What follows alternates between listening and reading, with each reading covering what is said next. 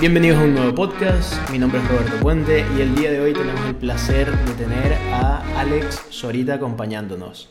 Alex es diseñador de negocios, creador de contenido, está enfocado en marketing para creativos y es una de las pocas personas que le he dicho a Chris Do que se ve más bajo en persona. Esa, historia la quería yo contar primero, pero no pasa nada. Está bien que lo hayas dicho. Está bien, está bien. Ahí Chris luego se acordará de ti por algo, ¿sabes? Chris no me va a olvidar en la vida, ya te lo digo yo. ¿Cómo estás, Alex? Bien, Roberto, ¿qué tal? Muy bien. Hoy, hoy venimos a hablar de ti. Así que, primera pregunta. Antes de. ¿Por qué diseño? ¿Por qué diseño? Sí. Vale. Em, en realidad es una larga historia. Intentaré comprimirla lo máximo posible. Eh, yo me vine a interesar por la música a los 11 años y de ahí empecé a desarrollar mis habilidades creativas y demás. Y más adelante me interesé en el cine, en el teatro, digamos desde detrás de la cámara, ¿no? Desde, entre bambalinas y demás. Y me decanté más por el cine, pero era para mí demasiado trabajo. El cine es muy, muy, muy laborioso. Levantarte tempranísimo o levantarte a horas loquísimas, 20 eh, horas grabando, horrible.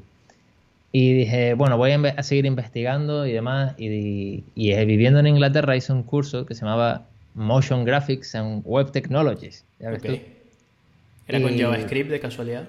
¿El qué? ¿El, curso era con, Flash o con JavaScript o algo así o no? Algo de Flash aprendí. ¿Ves? Algo de Flash aprendí, para que veas tú eh, lo viejo que soy. Y luego, eh, pues estando ahí, eh, estuve participando en un Kickstarter de un juego de sobremesa y demás. Y digo, oye, pues hay esta parte, de toda esta parte de crear gráficos para el Kickstarter, me lo paso muy bien, ¿sabes? O creando las cartas del juego y demás. Y me dice un profesor, pues eso es diseño gráfico, porque a mí yo nunca le había puesto un nombre a diseño gráfico. Para mí diseño gráfico era como algo sin forma, ¿sabes? Ok. Y, y nada, y luego me fijé en la carrera, empecé a estudiar la carrera y hasta aquí. Genial. Perfecto. Sí. Y mm, cuando te he presentado he dicho diseñador de negocios. ¿vale? Porque he visto una entrevista tuya con. Joder, se me ha ido Con Francisco. Francisco Meca. Francisco Meca. Brutal, Francisco, por cierto, tengo que traerlo al podcast. Y, y, te has, has, mencionado que eres diseñador de negocios. Entonces, eso me ha resultado muy guay porque creo que ya había escuchado antes el término, y, pero en inglés. Entonces, te quería preguntar eh, que nos contaras un poquito de dónde viene ese término. Sí, lo de business designer. Eso viene de José Caballer, esa idea no es mía. Y de hecho yo creo que mm, el corazón de la corbata o lo que realmente es la pasión de lo que yo hago es gracias a José Caballer. Porque él puso que, bueno, al que esté escuchando le recomiendo el, el, artículo que escribió él, creo que fue en LinkedIn, que se llama I'm not a graphic designer. Quiero recordar. Eh, y nada, ese, a mí ese, ese artículo en sí, que te lo lees en un momentito, si sabes inglés, eh, si no vale la pena traducirlo por Google o algo, em, creo que pone en evidencia la, realmente la importancia que tiene un diseñador, que es mucho más allá de crear gráficos, ¿no? De mover píxeles, como, como le llaman Crito y toda esta gente, el pixel, el pixel pusher, ¿no? No eres un simple move píxeles, sino que Em, estás resolviendo problemas de, negocio, estás creando realidades eh, con una identidad corporativa, con una web, con los puntos de contacto que tiene una marca ¿no? con sus clientes. Y por eso me parece mucho más apropiado el término de diseño, diseñador de negocios, además de herramienta de marketing. ¿no? La gente siempre se pregunta eso, ¿por qué diseñador de negocios? ¿Por qué no eres diseñador gráfico? Entonces te permite explicarle lo que realmente hace. Vale, Vale, perfecto. José Caballer, que, fue el que comenzó como todo este movimiento, o quizás el que le dio cara con, con Chris 2, ¿no? Que estaban juntos al principio. Sí, realmente Chris 2 no quería. Sí. Realmente Chris 2 estaba un poco mm, a la fuerza. El que se empeñó fue José Caballer. Ya. José Caballer es un alma muy libre. Se nota, ¿no? Es como es muy. Sí, sí, sí. Tiene una personalidad eh, bastante yo nunca entendí cómo él y Chris Do podían haber hecho algo, algo juntos o comenzar. Es que son como muy... Yo solo dije, esa pregunta se la hice yo a él, que lo conocí el mismo día que conocí a Chris. Eh, no le dije nada inapropiado a José, aunque creo que tampoco le habría importado. Ya. Eh, pero es un tipo eh, súper interesante. Le dije, ¿cómo es posible que Chris y tú encajaran tan bien, ¿sabes? Y dice, el yin y el yang, me dijo. Ya, claro. es la única. Claro. Y luego además que él es súper espiritual. Es que, bueno, a ver, a mí me encanta toda esta parte de estrategia de marca, estrategia, eh, las sesiones con los clientes. Yo eso es lo, donde mejor me lo paso, en la, digamos, en el preproyecto. Ya. Y, y además contagiado por José Caballero, ¿no? Y se nota que él es como que está todo el rato buscando reinventar ese proceso y no solo eso, sino poder añadirle espiritualidad donde pueda. Y de hecho, eh, hicimos un taller con él y me vi bailando con un indio porque a él le apetecía, ¿sabes? Porque era lo que yo tenía que hacer para sacar la información que, claro. Si tú lo dices, José, tú sabes más que yo de esto, ¿sabes? Yo no te veo. Que me imagino José intentando que Chris bailara con un indio, ¿sabes? Olvídate, Chris, Chris también es un alma libre, ¿eh? Sí, sí, pero a su propio estilo. O sea, es como. Es que eso, eso siempre me pareció como súper interesante, cómo ambos podían ser tan diferentes y comenzar a trabajar juntos. Eh, me parece interesante lo que dices del, del preproyecto, porque, por ejemplo, a mí el The Future me dio como una visión de ah, mira, ya lo entiendo, esto es lo que a mí realmente me gusta hacer. Porque yo iba a reuniones con clientes y les preguntaba sus números, sus ingresos, cuánto ganan, cómo lo ganan, cuál es el proceso, todo esto, antes de hacer cualquier, de mover cualquier dedo, ¿sabes? Y luego el, el diseñar un logo, diseñar una web o algo era un proceso que para mí no era tan emocionante como la planeación de todo esto, ¿sabes? Entonces... Totalmente identificado. creo que de ahí me gustaría preguntarte ¿qué es Ponte la Corbata? Pues Ponte la Corbata es eh, muy inspirado de, los comienzos de, The Future, que creo que han tomado otro camino, que a mí me sigue gustando, pero que a lo mejor no es tanto para mí, me gustaba más el The Future puro, el The School que se llamaba, eh, con K, y era como hablar del diseño de negocios y del negocio del diseño. Me encantaba esa dupla, ¿no? Esa, esa, esa, conjugación de, conceptos. Y el diseño de negocios, pues es precisamente esto que estamos hablando, ¿no? De la estrategia, de, ver realmente cuál es la respuesta más adecuada al problema que tiene un cliente, de sentarte con él y encontrar respuestas. Y te digo una cosa, mm, mis mejores experiencias o mis mejores recuerdos trabajando con clientes son siempre en la sesión de estrategia. Siempre. Porque, porque es que, o sea, son y además con un cliente que, que, se desenvuelve, que no solo es uno, sino que hay varios, que son, hay empleados, hay de todos los niveles, todos participan y es genial, o sea, es brutal. Eh, y luego el negocio del diseño, ¿no? Eh, lo que se trata ya, la parte más de Cris 2, de sentarte con el cliente antes de, antes de nada, negociar, saber lo que vale un proyecto eh, y todas estas cosas que también son súper importantes que aprendamos, que no sé por qué no se enseñan en el colegio, no sé por qué no se enseñan en la universidad, pero fundamentales. Claro. A mí creo que, creo que la universidad tiene un fallo, un fallo primordial, que es que, por ejemplo, solo te enseñan a, vale, estas son tus habilidades, eh, que de hecho también, pero te sueltan como, vale, ahora ve y consigue un trabajo, ¿sabes? Hay un fallo tanto en el cómo consigo el trabajo, porque creo que, que nos hace falta la educación de saber cómo crear un portafolio, cómo hablar cuando voy a una entrevista de trabajo, etcétera, y también por el otro lado si, oye, yo no quiero conseguir un trabajo, ¿sabes? Yo quiero ser freelance y dedicarme a mi negocio y tal, creo que ahí falta también una educación. Mm. Y creo que se liberan de esto porque también puede ser muy complicado explicarlo, ¿no? O no sé cómo, cómo lo ves desde tu punto de vista. Eh, yo siempre lo he visto esto como que, bueno, esta es una reflexión a la que he llegado hace poco, que sería injusto por parte de un profesor decirte cuánto tienes que cobrar o cuánto es lo justo que debes cobrar. Tú decides lo que tú cobras. Claro. ¿Sabes? Eh, porque si yo hubiera seguido a lo mejor el consejo de un profesor sobre cuánto cobrar recién salido de la universidad, habría ganado mucho menos. Claro. Por ejemplo. O otra cosa también es, eh, en mi caso yo fui a una universidad muy buena, la verdad. Eh, estoy muy agradecido por un par de profesores que tuve en particular. Y siempre me ayudaron con mis dudas de por ejemplo, hubo una duda que tuve, me acuerdo, y esta me ayudó mucho, es cómo puedo competir con alguien que tenga mucha más experiencia que yo. Porque en apariencia no hay forma de que yo tenga la de ganar. Y me dice, y me dijo el profesor, ¿eso crees tú? Dice, el de la experiencia está limitadísimo por su experiencia, porque sabe lo que funciona y va a ser siempre lo mismo. Dice, tú no, tú tienes ideas frescas, que eso es lo que quieren los estudios. Digo, hostia, nunca lo había visto así. Ese tío, a mí me. John Waters se llamaba, o se llama, espero que, siga por ahí. Eh, me, ayudó muchísimo, o sea, me, me fue un mentor total. Claro. Ah. También es interesante porque, por ejemplo, puede ser que esta persona sea demasiado grande también, o sea, contra quien quieres competir y tenga que tener un equipo o tenga que tener algo más y tú, el hecho de ser uno también te da mucha flexibilidad, ¿no? Claro, entonces él me ayudó como a buscar, que luego de esto empezó a hablar también de Future y demás, pero él me ayudó como a encontrar eh, mis puntos fuertes como, como individuo, ¿no? O como freelance o lo que sea. Lo que tú dices, eh, pues ¿por qué te vamos a contratar, a contratar a ti si una agencia, aunque nos cobre más, lo va a hacer así? Bueno, pues porque, tú vas a ser un cliente más en la agencia. Tú vas a ser mi cliente. Claro. Te voy a poner primero a ti y vas a tener el 100% de, de, mi atención. Ahora, si tú lo que quieres es lo otro, lo entiendo perfectamente. ¿Sabes? Esas cosas de saber... Em, esto que enseña Crito de recibir y, pivotear, ¿no? Lo de no llevarte los golpes, sino utilizar la fuerza del oponente para derribarlo.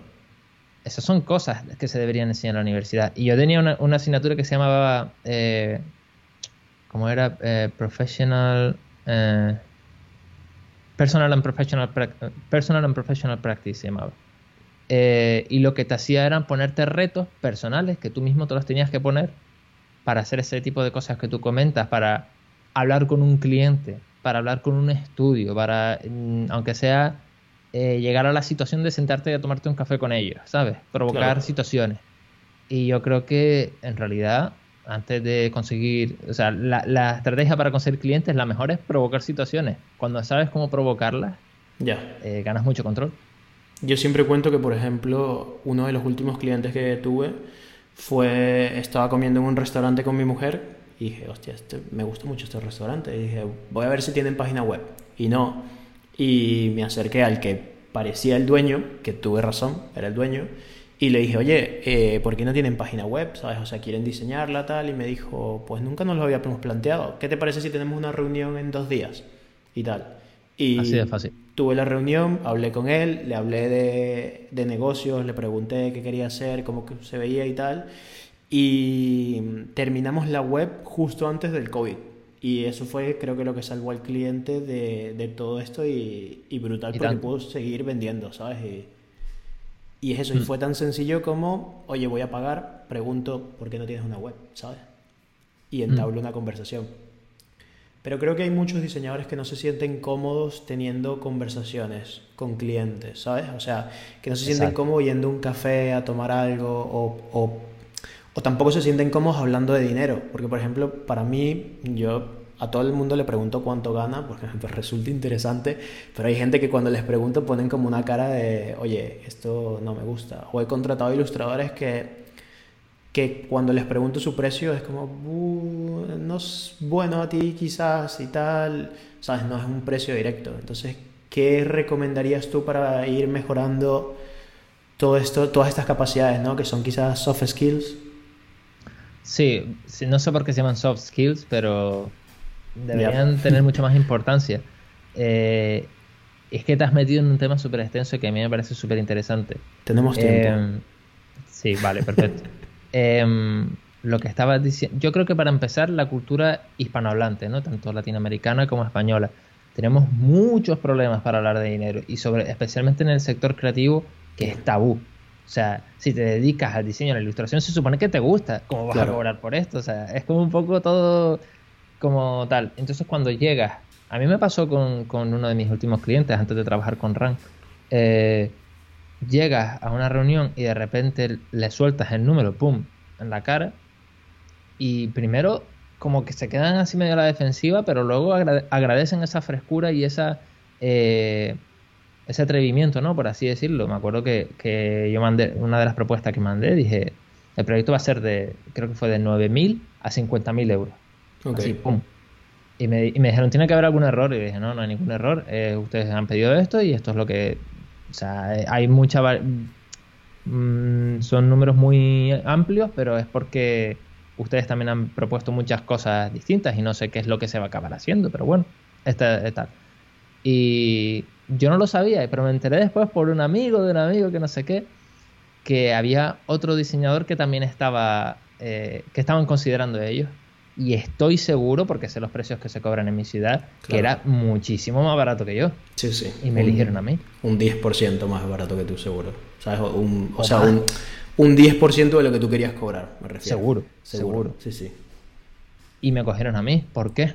Qué interesante, ¿no? Porque yo tampoco... Eso siempre me parece súper interesante porque cuando yo he intentado subir precios, siempre voy subiendo precios y siempre me van diciendo que sí. Y me siento como un idiota. Es como, a ver, y cuando me dicen que sí muy rápido, es como, ¿por qué? Sí, Podía haber pedido más. Sí, sí. Y claro, lo que tú dices, consejos para, para tal. Eh, así rápido, decir que te acostumbres. lo que tú haces está súper bien. Ah, yo, por ejemplo, no me atrevo a hacer eso que tú haces, de preguntar a la gente cuánto cobra. Pero está súper bien, porque tú mismo le quitas importancia a, esa conversación y es como debe ser. Claro. Yo, yo siempre pongo el. A veces me escudo en. Es que en mi país esto es normal. y les digo como, oye, perdón si te pregunto, es que en Venezuela este tipo de cosas se preguntan y es normal y tal, pero ¿cuánto cobras?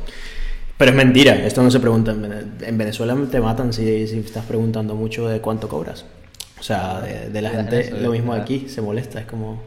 Claro, yo, por ejemplo, una de las cosas que Crito, por ejemplo, pone súper fácil es preguntar cuánto facturan al año. Claro. No es tan fácil preguntarle eso a un cliente en España, ¿eh? Decirle cuánto facturas al año. No Entonces, claro, yo he tenido que aprender como eh, triquiñuelas para que al final sacar más o menos un número, pero ¿Sabes que Michael Yanda tiene un post muy interesante acerca de esto? Y él viene y dice que hay como, creo que tiene un vídeo con Chris Do, de hecho. Es un vídeo como 20 minutos, se lo recomiendo a todo el mundo y él habla de cómo negocia el precio. Yo, por ejemplo, siempre les pregunto a los clientes cuál es el presupuesto. Y entonces ellos me dicen, bueno, es que no lo tengo claro, ta, ta, ta. Y les digo, vale, mira, eh, yo no te pregunto, primero les dejo claro, yo no te pregunto para que si tú me dices 3.000 yo te diga 3.000. Yo te pregunto porque lo que podemos hacer como estrategia es basado en el presupuesto que tú tengas. O sea, si tú me dices 5.000 euros, yo hago una estrategia de 5.000 euros. Si me dices 1.000, te hago una de 1.000.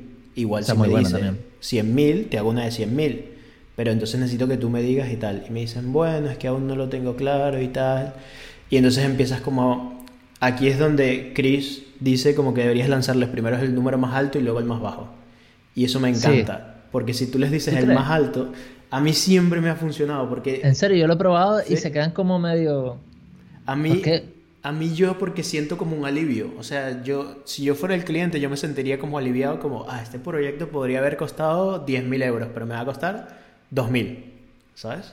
¿Sabes una cosa que también está muy bien al principio de la reunión? Decir, em, mira, yo no te quiero hacer ni perder el tiempo a ti, ni perder el mío, y tienes que saber que yo normalmente por un tipo de proyecto como el que tú me estás consultando, de branding, por ejemplo, eh, los, cobro a partir de los 3.000 euros, por ejemplo. Es algo, es un número con el que tú estás cómodo. Y puedes recibir dos reacciones. 3.000 euros, eh, no, no, no, no, imposible. Entonces ya sabes, ya sabes que ese cliente no va a ser para ti, no has perdido el tiempo de nadie. O la otra que es, ¿y por qué no me lo iba a poder permitir? Ya. O sí, sí, no hay ningún problema. Ah, vale, bueno. Perfecto. Pero por eso, por eso siempre dices el rango, porque con el rango, por ejemplo, para mí, si yo ponte que yo lanzo un rango entre 10.000 y 3.000 euros, ¿vale? Cuando tú dices 10.000, si el cliente ni se ya inmuta... Se me queda la mente en, 3.000, en 10.000, perdón. Claro, pero si ni se inmuta, o sea, si él dice como, ¿vale? Pero hay clientes que tú les dices 10.000 y hacen como... Y ya tú sabes que no es su cifra, ¿sabes? Pero si ni se inmuta es como debía haber dicho más. Sí. Sí, sí, sí, sí. No, y de hecho, eh, una de las cosas que yo porque ahora no estoy tratando con clientes y demás, pero sí que me gustaría ponerlo a prueba, es el, uno de los reposts más recientes que hizo Chris que me gustó mucho, que decía como le dejaba al cliente que le pusiera el valor al, post, ¿no? Claro. Y al post, no, perdón, al, proyecto. Y era algo así como eh, necesitamos una web. ¿Vale? ¿Por qué crees que necesitas una web? Eh, en realidad no es para nada importante y sí, ¿por qué hacerlo? Vale, no, sí que tengo en mente este otro proyecto que es más importante, vale. Eh, ¿Por qué quieres hacerlo? Porque, imagínate, una web ahora con el coronavirus, eh, es fundamental porque si no, no llegamos a, fin de mes, ¿vale? ¿Cuánto crees que va a incrementar esto tus ventas?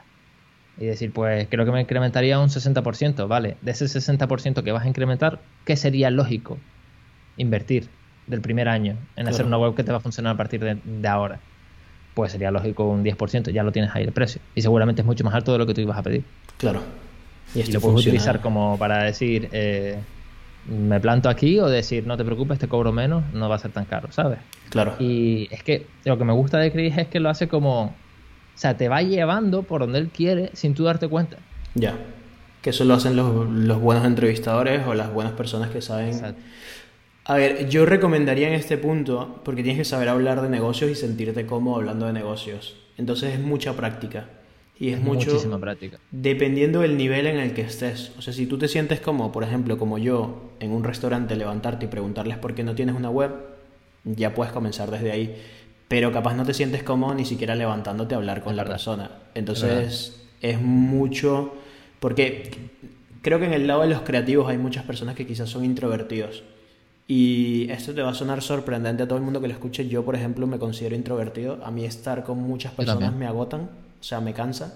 Puedo hablar y acercarme a cualquier grupo de personas, tener una conversación y lo que sea, pero luego paso un día en mi casa jugando videojuegos porque no puedo, necesito descansar. pero he aprendido cómo, cómo socializar, ¿no? Y creo que uno de los libros que, que, siempre recomiendo a todo el mundo es el de Cómo hacer amigos, ¿es que se llama? Eh, ¿Cómo hacer amigos e influir gente o algo así? Cómo hacer amigos e influir sobre las personas, ¿vale? Es, lo tengo en inglés. Es un muy buen libro porque te, ayuda a entender la psicología que hay detrás de cada persona, cómo construir relaciones, cómo construir amistades y creo que eso siempre es súper importante en el, en el, mundo del diseño, en cualquier parte, ¿ok? De hecho, en estos días vi un post de alguien más, no me acuerdo el nombre ahora, y él decía que lo que necesitas en la vida, en cuanto a negocio, es tener conexiones y tener habilidades, ¿vale? Porque con tener habilidades y tener conexiones puedes llegar a donde tú quisieras. Y creo que esto es así, ¿no? O sea, el, ir desarrollando. A mí, por ejemplo, antes cuando estaba buscando clientes generaba mucho contenido de intentar buscar clientes o ver, vale, cómo encaja contenido, que eso es un problema que, que me gustaría luego discutirlo contigo, porque pusiste un, publicaste un post en estos días que me pareció muy gracioso de, eh, de oye, no consigo clientes por Instagram, creo que decía, y decía, vale. era un meme, ¿no? Era un meme, sí.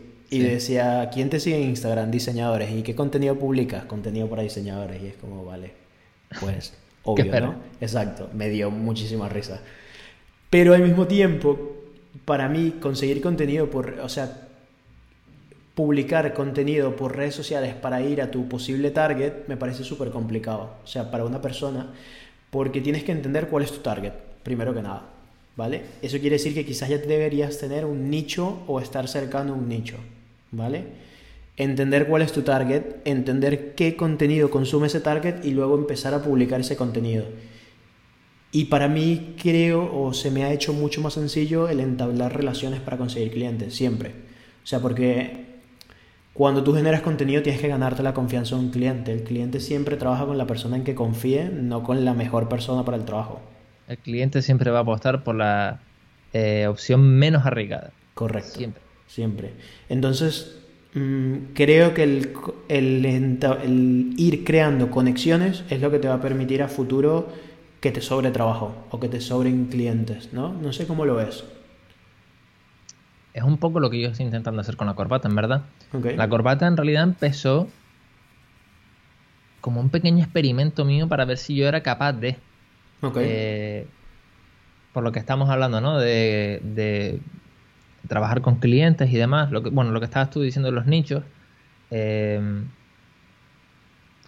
es verdad que tienes que entender a la gente de un nicho, tienes que entenderlo bien para poder hablarles en, un idioma que entiendan y demás.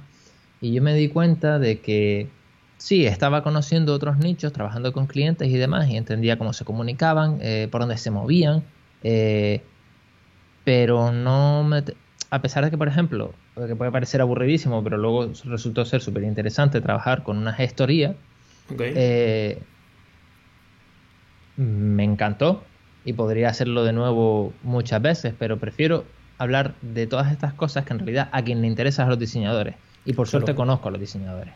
Sé aquellas cosas que le, que le, les pican, ¿no? Y una de ellas, eh, de lo que estamos hablando antes, es no saber socializar, no saber hablar de dinero y todas estas cosas. Y esto es algo que a mí me ha obsesionado durante los últimos años, ¿no? Y a me estaba acordando ahora de Win Without Pitching Manifesto, ese libro, que para mí es la Biblia, es, eh, por ejemplo, una de las cosas que dice es eh, kill the engagement, o sea, trata de decir, no quiero trabajo, no quiero trabajo. Y justo el otro día, es que voy intercalando cosas, voy mezclando ahí. Estaba hablando con un familiar que él es eh, fisioterapeuta. Ok. Y él tiene todo su. Es fisioterapeuta, pero sabe un montón de marketing, más de lo que él piensa. Vale. Eh, pero por, por ir aprendiendo en la vida. Es fisioterapeuta y tiene. Los clientes no puede coger ni uno más. Está a tope. Y dice, y no quiero más clientes, y no quiero cobrarles más, y estoy bien como estoy. Y dice, y castigo a mis clientes cuando me recomiendan a alguien, les quito su sitio. Y digo, y dice, ¿y te puedes creer que me siguen recomendando? O no, si no más. Claro. Y digo, es que eso es lo de el, eh, kill the engagement, ¿no? Eh, rechaza a tu cliente. Y, y, es increíble lo bien que funciona cuando lo sabes aplicar, evidentemente. Cuando vas de sobra y dices, no, no, gracias, o lo que sea, la gente va a pasar de ti. Hay que, o sea, hay que saber hacerlo bien. Yo todavía sigo aprendiendo, ¿no? Pero, oye, ¿de qué me, de qué me pregunta me hiciste? Porque ya no me acuerdo. no, esto es muy interesante. Voy a complementar esto y pasamos a la siguiente. Yo, por ejemplo, hay muchas veces que voy a una reunión y yo lo que más, lo que más hago es webs. O lo que más hacía era webs, porque es lo que más rápido me gusta, puedo cobrar bien y las hago relativamente rápido. Y hay veces que entraba a una reunión y era como, es que tú necesitas una web. O sea, no necesitas Exacto. una web. Necesitas es eh, generar contenido en redes sociales o pagar publicidad o otra cosa. Es, es justo, es justo lo que, lo que eh, ya me acordé de lo que estamos hablando, de, lo del meme. Eh, es justo lo que estábamos hablando, de lo que estaba hablando también en los últimos días, de tú tienes que ser como un médico. Es decir, tú no vas al médico y le dices, "Ah, opéreme a corazón abierto. Claro, Primero, por favor. sería ilegal. y segundo, sería súper eh, poco ético. Claro. ¿Por qué lo hacemos los diseñadores? Porque ellos nos vienen y nos dicen, necesito un flyer, y tú sí, sí, sí, y te vas al ordenador y lo, y lo diseñas en... No, primero tendrás que tú que ver si le sirve realmente a, a un cliente. De hecho, a mí me pasó esto, un cliente se, se me acercó y me dijo, necesitamos unos flyers. Y digo, ¿unos flyers en 2020? Explícame por qué.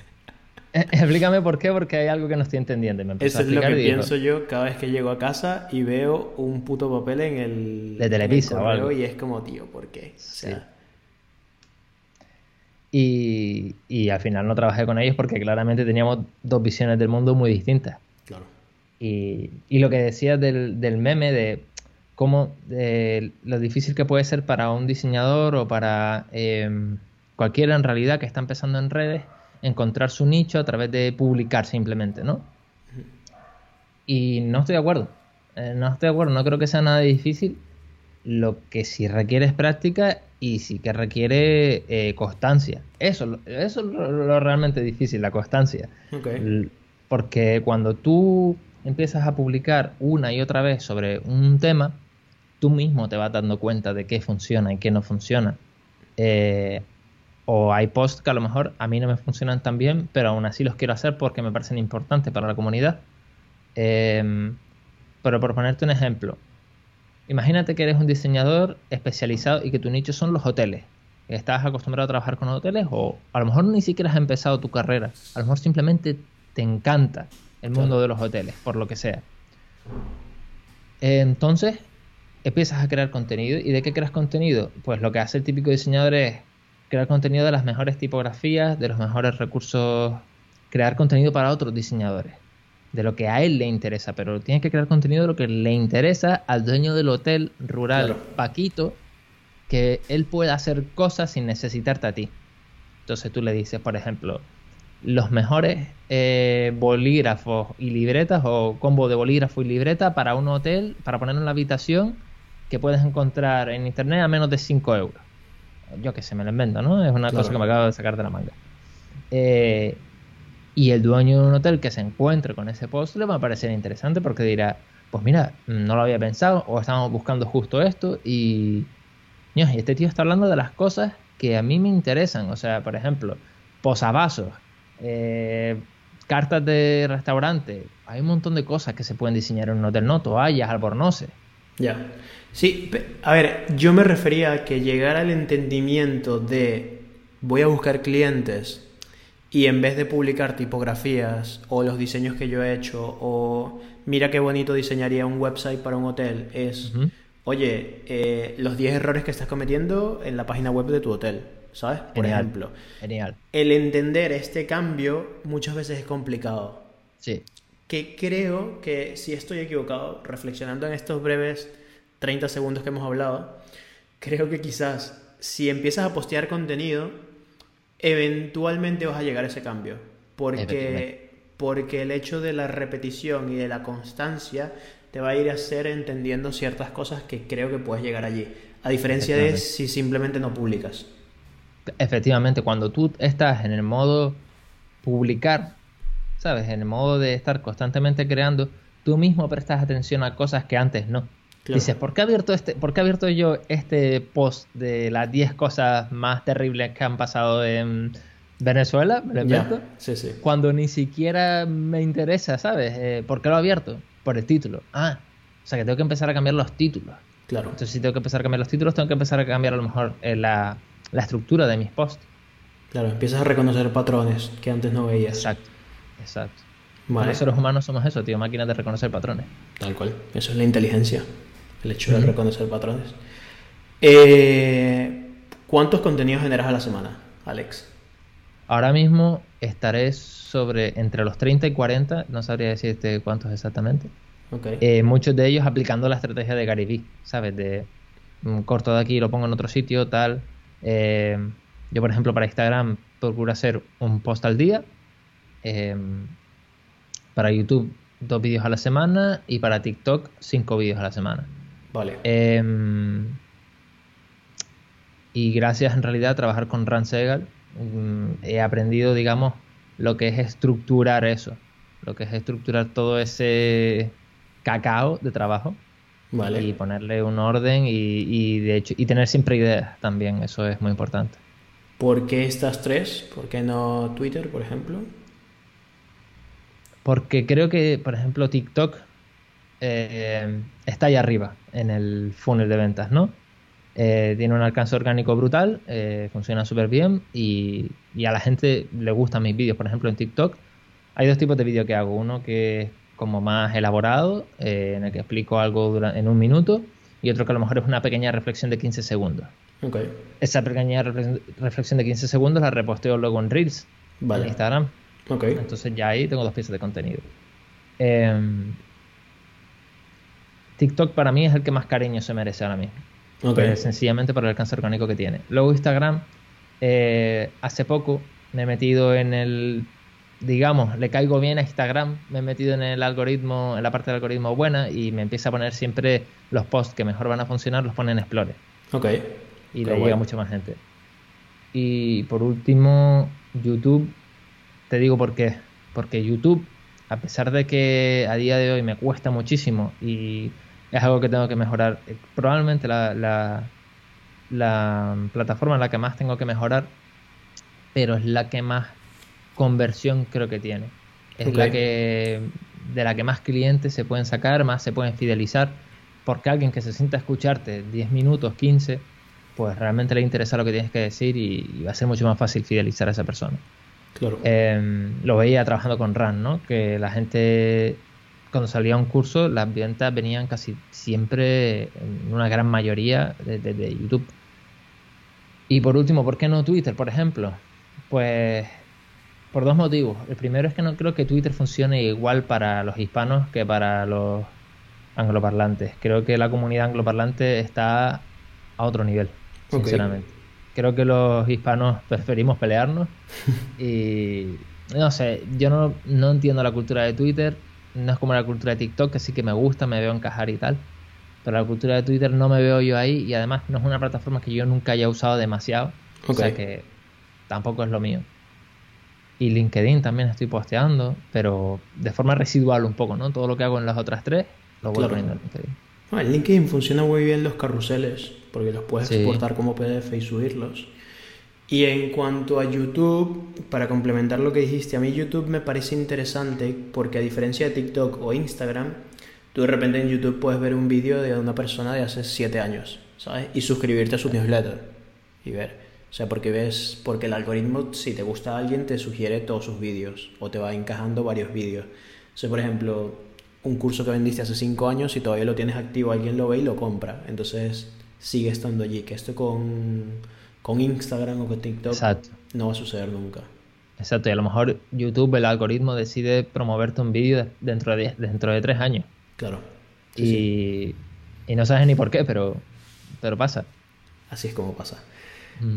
Vale, ¿cómo organizas todo este contenido que vas a publicar? Buah, eso tendría que ser un curso de por sí, pero... un máster. pero sí que utilizo Coda como herramienta principal. Eh, pero cualquiera puede utilizar lo que quiera, básicamente una base de datos eh, en la que yo voy poniendo creo una idea y esa idea pasa por diferentes fases, ¿no? Idea de planeado, a programado, a diseñado, a publicado, ¿no? Y una vez publicado ya le añado las estadísticas que yo vea dentro de una semana. Pero, ¿cómo lo organizo? Pues lo primero sería eso, escribir una idea. Eh, cuando trabajaba con RAN tenía obligado todos los días a escribir cinco ideas. Eh, conmigo lo hago de otra forma. Yo estoy pensando en cosas todo el tiempo, ¿sabes? Entonces yo lo apunto en, cualquier cosa, me mando un mensaje a mí mismo, lo que sea, y luego lo voy poniendo en coda. Eh, y la forma en la que lo hago es, primero posteo en Instagram. Si veo que el post ha funcionado bien, que es un post que realmente aporta valor y que a la gente le interesa, hago su versión en TikTok. Ok. Porque luego para mí es mucho más fácil grabarlo. Si ya lo tengo escrito el guion, ¿sabes? El carrusel es el guion. Claro. Lo voy, lo voy diciendo. Y, es como una máquina que se retroalimenta, ¿no? Eh, la creación de contenido. Al final, mira, por ejemplo, Gary Vee. habla de 15 cosas, no habla de más. Claro. Pero es el timing, es la forma que tiene de decirlo, o el momento en el que te pilla, lo que sea, lo que lo hace bueno ese contenido, ¿no? Pero tienes que. Eh, es que la gente se pregunta muchas veces eso, ¿no? ¿Cómo siempre tienes ideas paradas?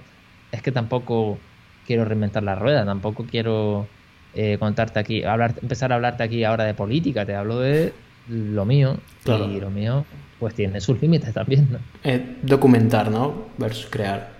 Y es un poco exacto, eso, Exacto, documentar versus crear toda la vida. Claro. Y es ir tomando ideas también, por ejemplo, el post que te fue muy bien era toda tu historia, ¿no? En una cadena. Mira, eso me sorprendió muchísimo. Sí, a mí yo lo había visto, lo hizo el diseñador Sunji y yo lo vi y dije, joder, voy a hacer este post. De hecho lo tengo lo tengo anotado como idea de contenido, todo mi recorrido así y luego cuando vi que lo hiciste fue como, tío, brutal. Claro, ah. porque la gente tiende a idealizar quizás a los creadores de contenido. ¿Sabes? Como a verlos como este tío Alex es un experto, o sea, es como todo lo que tiene que saber y tal, no comete errores y no sé qué, y es como, tío, ¿sabes? Al final todos recorrimos el camino que tú estás recorriendo ahora. Claro, yo cuando lo vi con el, con el de Sun me gustó, pero dije, hostia, ¿sabes? Mi, mi historia fue más con más obstáculos, por así decirlo, ¿no? No empecé a trabajar directamente como hizo él después de la universidad, digo, a lo mejor puede ser interesante. Y me sorprendió el recibimiento que tuvo, la verdad, me pareció... Pero sí, no sé, eh, ¿sabes? Tú ves tu vida y tú dices, mi vida no es interesante, ¿sabes? Claro, claro. pero me llamó la atención. Yo creo que conecta mucho con la gente porque pueden ver tu recorrido y entender, ¿sabes? De dónde vienes y y hay otra cosa que me gustaría poder compartirla eh, algún día en profundidad, la forma que yo tengo de elegir mi contenido y de categorizarlo. Yo utilizo distintas categorías y una de ellas es como lo que quiero conseguir que la persona se lleve, ¿sabes? Que el beneficio un poco de la persona puede ser llevarse una habilidad, Ok. pero creo que lo que mejor funciona es la validación. Cuando tú a una persona le haces ver que es válida, claro. cuando tú a una persona le dices, mira, yo he pasado por esta mierda de trabajar en un McDonald's y demás, y lo he hecho, ¿sabes? Eso me pareció muy gracioso por el hecho de que todos los diseñadores siempre está el meme que trabajan en McDonald's. Mm. Y cuando lo vi te lo iba a comentar porque me reí, luego se me olvidó, pero es eso. No era diseñador en aquel entonces, era estudiante.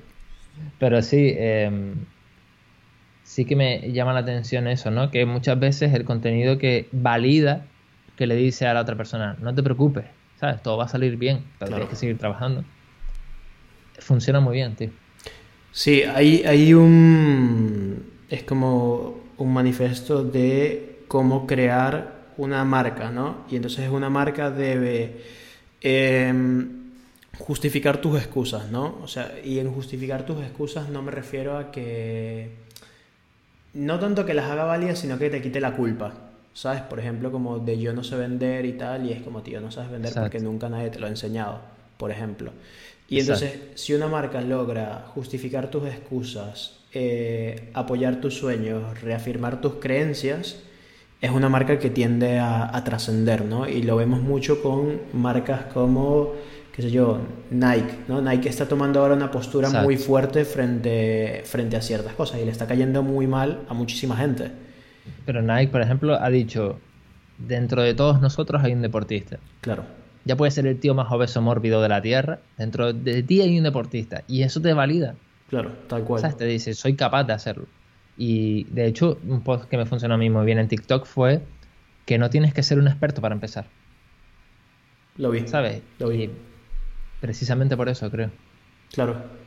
Me gustó mucho. Eso, eso creo que, todo el mundo debería empezar a, crear contenido y a documentar en el proceso que están en sus vidas. Yo, por ejemplo, bueno, lo dejo aquí porque no sé cuándo salga este podcast y si ya está full, pero yo, por ejemplo, estoy ahora tomando a tres chicos y les voy a hacer como una especie de mentoring. Me gustó mucho eso. Sí, para ver, primero para yo echarles una mano a ellos y segundo para ver también cuáles son las necesidades un poquito de la audiencia y irlas entendiendo para generar contenido e irlo cubriendo, ¿no? Entonces, eh, una de las chicas que me contactó, que ya hablé con ella y vamos a comenzar, es ilustradora. Y, y, está comenzando su camino, está estudiando diseño, pero va a comenzar ahora a estudiar diseño. Y ahora como sabes lo interesante que es que tú empieces a documentar y a compartir lo que estás aprendiendo ahora para que otras personas quizás entiendan y vayan viendo este mundo del diseño y vayan comprendiendo cosas que antes no entendían, eso es increíble. Y creo que... Tiene mucho valor eso. Creo que todo el mundo podría comenzar a hacerlo de alguna u otra manera y crearse un poco su marca personal. Eso que, que, tú has dicho de, de los mentores también de, mentorar a dos, de mentorar, como se diga, me da igual, dos o tres personas, eh, me pareció una idea cojonuda, buenísima, que me gustaría robarte más adelante, cuando tenga un poquito más de tiempo. Pero, por ejemplo, lo estoy viendo ahora, ¿no? Que el chico que se ofreció a hacerme la web, le dije, vale, me vas a hacer la web gratis, entre comillas, ¿qué te puedo dar yo a ti? Claro. Que, y claro, cuando él me dijo lo que cobraba por una web, que era 150 euros, creo que me dijo. dije, no, de eso nada. Digo, vamos, vamos a, formarte y vamos a, darte un proceso que te empodere para tú poder cobrar lo que te merece. Vale. Y todo eso se lo estoy enseñando ahora, ¿no? Te estoy haciendo el proceso con él. Y.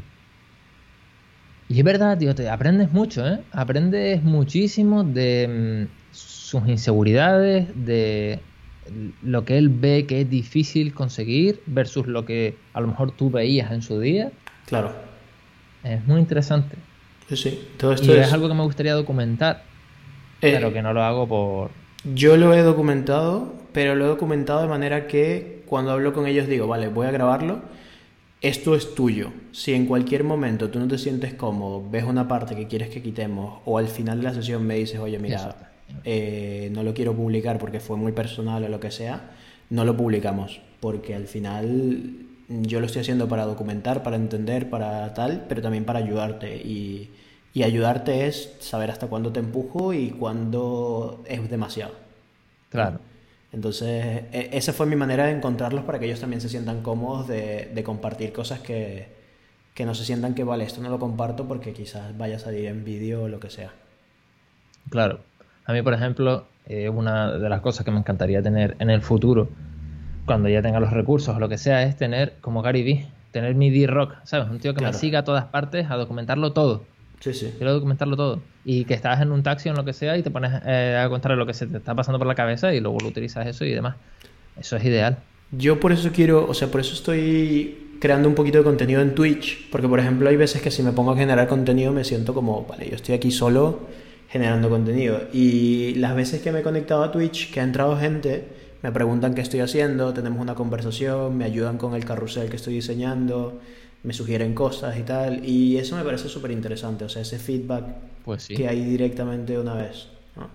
Es, es bastante interesante. De hecho, este tipo de conversaciones, ahora las estoy grabando en podcast, porque no me parece, no tengo tantos seguidores en YouTube como para hacer un directo y, y, que haya esa interacción, pero creo que a futuro es el camino donde quiero ir, ¿sabes? Que esto sea más un directo donde también la audiencia vaya preguntando y vaya aportando cosas que, que un podcast, que será un podcast también, pero que, que, no sea solo yo y tú hablando. Y te digo también, y te digo también una cosa, cuando alguien te manda un comentario o te dice algo que te dan el punto débil en el sentido de, no, no en, plan hater, sino en plan, eh, tienes curiosidad y no sabes cómo contestársela, yo muevo, o sea, yo en ese momento no se lo contesto, pero luego me voy y muevo cielo y tierra para saber la respuesta claro. a ese problema que tal. Y es realmente lo que te hace mejorar, ¿sabes? Es realmente, es súper importante lo que estás diciendo. Ya, a mí eso nunca, nunca me ha pasado. Sí he tenido largas conversaciones porque, sobre todo... A mí no me ha pasado, pero es un miedo que tengo. y sé que lo voy a hacer, ¿sabes? a mí creo que nunca me ha pasado, pero no sé, lo que sí me han preguntado bastante es que hay gente que no tiene como claro cómo comenzar o piensan que tienen que tener todo el camino ya pavimentado, ¿sabes? Para comenzar y ver, vale, este comienzo yo y en cinco años ya estoy dando charlas en tal. Y es como, tío, no sabes qué vas a estar haciendo, ¿no? Y yo siempre pongo el mismo ejemplo que es el de, el de diseño ninja, que era una academia de diseño que yo tenía y al final nunca funcionó, pero construí toda una academia de cursos que yo sabía cómo construirla, cómo poner una pasarela de pago toda la analítica y todo esto y me tardé como dos meses. saber eso. pues te puedo echar una mano sin problema. Y, y, me tardé como dos meses construyendo esto. Y ahora en, en, Real Fooding lanzamos un curso y yo la web la hice en un día. O sea, en un día me senté y fue como, vale, vale, ya tengo la web. Y todos como, tío, como ya tienes la web y tal. Y yo como, claro, si antes me pasé como tres meses entendiendo todo, y ahora era como esto. Pero claro, en el momento que yo hice la web de Diseño Ninja, yo nunca pensé, pues de aquí a siete meses, capaz un tío me contrata para que le haga una web de un curso y ya sé cómo hacerla, ¿sabes? O sea, no puedes unir los puntos nunca hacia adelante, todo se une hacia atrás. Entonces, el camino que tú comienzas, capaz vas aprendiendo y, y, te va a ir llevando a distintos sitios. Y esos sitios no sabes dónde. Por ejemplo, yo ahora estoy aprendiendo Flutter y estoy aprendiendo a diseñar aplicaciones. No tengo ni idea para qué me va a servir en la vida porque no creo que me dedique a diseñar aplicaciones. Pero bueno, ya veremos. Mira, si a mí tú hace un año me llegas a decir que yo iba a estar trabajando con Ransegar, te habría dicho, y pagándome lo que me estuvo pagando y, ir a Israel y demás, te habría dicho, no te lo crees ni tú, ya. ¿sabes? es lo que tú dices, eso me ha parecido genial como lo has puesto, lo de se pueden unir puntos hacia atrás pero no hacia adelante, ¿no? Eso, eso me lo robé de Steve Jobs. Y pues otra cosa que me robé yo de TikTok, de un tío por ahí, fue eh, todo el mundo haría algo para viajar al pasado. O sea, todo el mundo si, si tuviera la posibilidad de viajar al pasado, cambiaría una pequeña cosa para tener otro resultado en el presente. ¿Por qué no cambias una pequeña cosa ahora? Lo vi, lo compartiste, ¿no? Lo compartiste en estos días y lo vi. Puede ser, me no, sé, buenísimo. no sé si lo has compartido tú o, he visto el mismo y me he quedado, te lo juro que ha sido como 20 minutos de reflexión. Yo como. Así mirando a la pared. Sí, y yo como. Sí, sí, Esa reflexión es buenísima.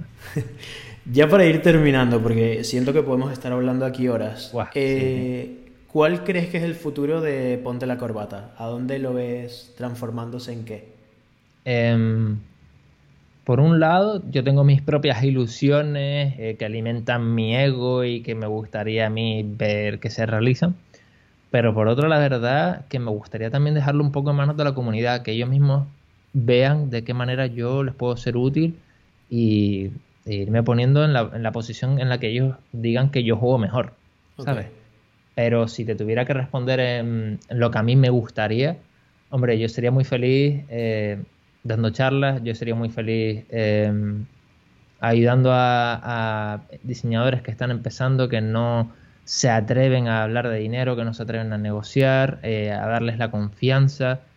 Y lo que te estaba diciendo antes de la validación, ¿no? Yo creo que por accidente, porque yo nunca he sido mucho de cosas de autoayuda o de motivación y demás, pero por accidente me estoy convirtiendo un poco en alguien eh, que motiva con su, con su contenido. Y, lo recibo con los brazos abiertos, la verdad, me, me sorprende. Pero oye, si puedo ayudar a la gente a sentirse mejor, a creerse capaz de algo que a lo mejor no son capaces, pero no importa, es como lo del colibrí, creo que es, ¿no? Que no sabe volar, no sabe que no sabe volar y por eso es capaz de volar. Ok. Em, nunca había escuchado lo del colibrí este. Creo que es el colibrí, a lo mejor me lo estoy inventando y es otro bicho, pero, pero sí que, por ejemplo, yo jamás habría pensado por mi cuenta que era capaz de cobrar lo que he cobrado por algunos proyectos recién salido de la universidad, a lo mejor, ¿sabes? Claro. Y por eso te digo que lo que te decía, ¿no? De que los profesores no pueden decirte lo que puedes o no puedes cobrar porque al final es injusto y, y oye, y the sky's the limit, ¿sabes? Claro.